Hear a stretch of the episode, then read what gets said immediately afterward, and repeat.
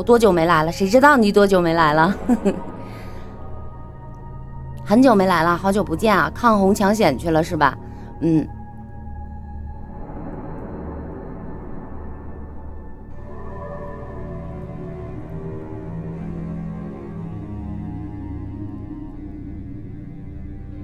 谜面第十章：预言家的失误。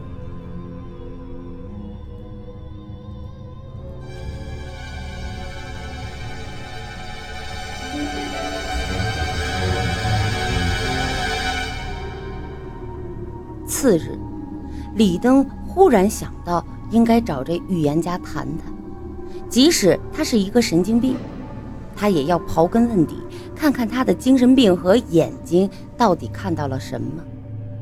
这些天，李登一直在想，那个预言家也许是一个重要的线索，却被自己忽略了。他说的难道不对吗？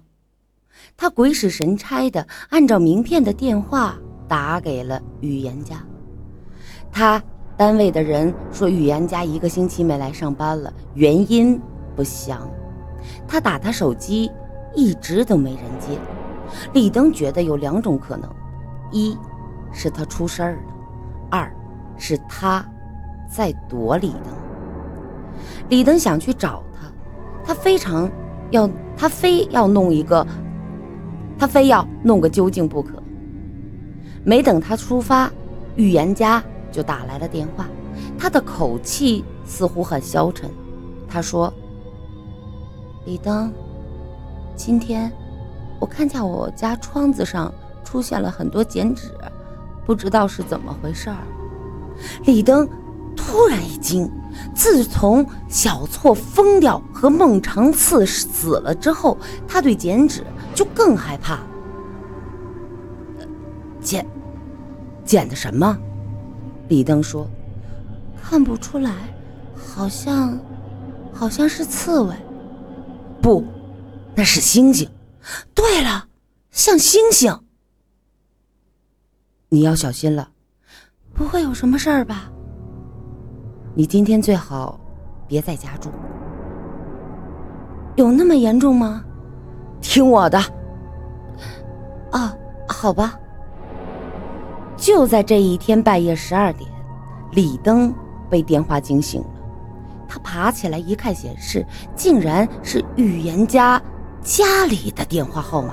可是他接起来却没声尽管他没有听见喘息声，也没有听见咳嗽声，但是他感到电话里面有人。他仿佛看见对面的人静静的躲在电话的那一端，看不清眼睛，只看得见一张嘴。那嘴是红色的，还流着血水。他陡然想起，今天是九月八号，又是这个日子。李登感到一种不祥，立即出门朝他家赶去。他来到了赵公街一百零八号，他看见那座诡异的青砖房里闪烁着暗红色的光。他一步一步地走过去，那窗子上果然贴着很多剪纸，都是星星。透过窗子，他看见那台电脑竟然打开了，桌面血红，十分的瘆人。他好像看见一个人已经四分五裂，千疮百孔，几乎烂了，却突然跳起来工作。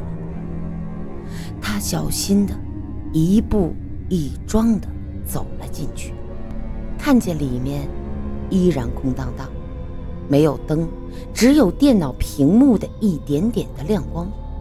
他感到一种阴森之气，扫视了一圈，他吓得那是目瞪口呆。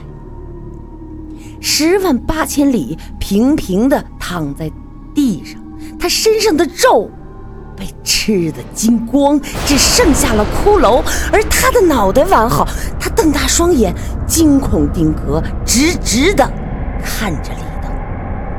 李登后退几步撒腿就跑他一边跑一边打着电话报了警。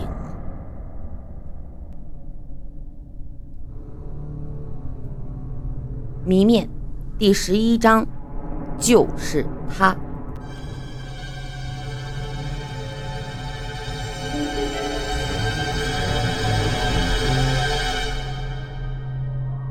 以后的一周，李登没有上班，他一个个的过滤记忆中接触过的每一个人。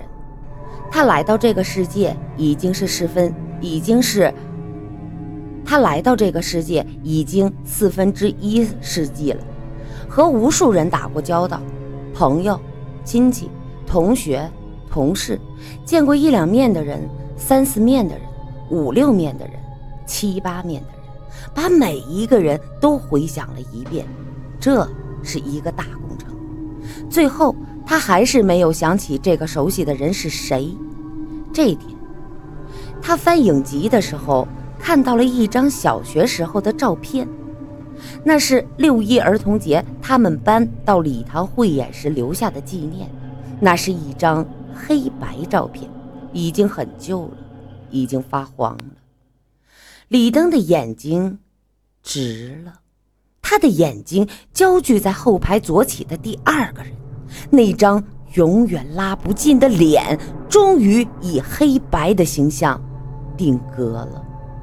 是他，是他，是他。一个学习成绩一直名列榜首的女生，一个说话脸都红的女生，一个担任班级品德课代表的女生，一个所有老师都经常夸奖的女生。她的眼睛那样的单纯，白嫩的小脸蛋儿含着娇羞。那次。他含恨离开学校，再也没来上学。直到后来，他家搬到一个很遥远的地方，估计他父母考虑他的自尊心，带他到了一个新地方重新开始上学。他家搬到哪里，李登并不知道，而且过去了这么多年，估计想打听都打听不到。江春红。留在李登记忆中最后的样子，就是那种喷火的眼神，那眼睛要把他生吞活剥一样。李登一下子坐在了椅子上，虽然已经过去了这么多年，虽然他那时候并不爱说话，但是李登深刻的记着他那声音。最近莫名其妙出现在电话里的人，正是他。他为什么要这么干？这么多年了，他一直在干什么呢？人海茫茫，他又是怎么找到自己的？李登在酱房市一直到大学毕业，都没有江春红的音信，而现在他又漂泊到了几百里之外的这次，嗯，这是，他的朋友都不知道他的近况，这个江春红怎么能找得到他？难道江春红对自己还是怀恨在心？那如果是这样，那太可怕了。假如有一种仇恨燃烧了十几年，一直都没熄灭，那么李登相信，这种仇恨之火已经由怒冲冲的红色变成了阴森森的蓝色，想起来就令人齿寒。又一个猜想跳进了李登的脑海。这么多年，人海茫茫，尘世茫茫，互相没有消息，他是不是死了？李登惶恐至极。目前他在哪儿啊？李登慌了，他觉得目前他必须弄清江春红的方位。李登忽然想起关联。曾经提起过他，他立即拨打了关联的电话。喂，是关联吗？李登啊，有事儿吗？你知不知道呃关于江春红的消息？你问他干嘛？没什么，随便问问。不知道。他家有没有什么亲戚在酱房市啊？不知道。他爸爸原来在什么单位？问问他爸爸的老同事，估计啊能知道他家的去向。不知道。我问问当时咱班的老同学，还有那个我们班的班主任，呃，也许他知道。呃，老师退休了吗？不知道。呃，好吧，我打电话问问。李登又打电话问这是二十四中，找童老师。有人告诉有人告诉他说，童老师调到轻工局了。他给轻工局打电话，轻工局的人告诉他，童老师两年前就辞职了，目前不知道在干什么。线索断了。李登没有灰心，他又查到了几个老同学的电话，给他们分别打电话，终于有一个人知道童老师的消息。童老师现在在开酒楼，并且那个人给了李登他的电话号码。李登打通了童老师的手机，果然是童老师。问起当年那个江春红，他一下才想起来。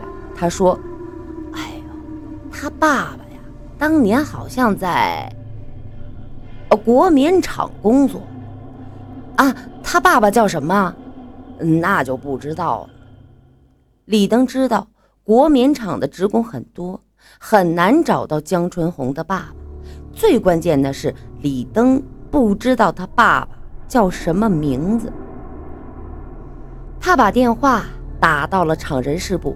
查找一个一九八八年调走的一个姓江的人，那人告诉他，有一个叫江松林调到了这是杨树县化工总厂。李登的心咯噔的跳了一下，他竟然离自己这么近。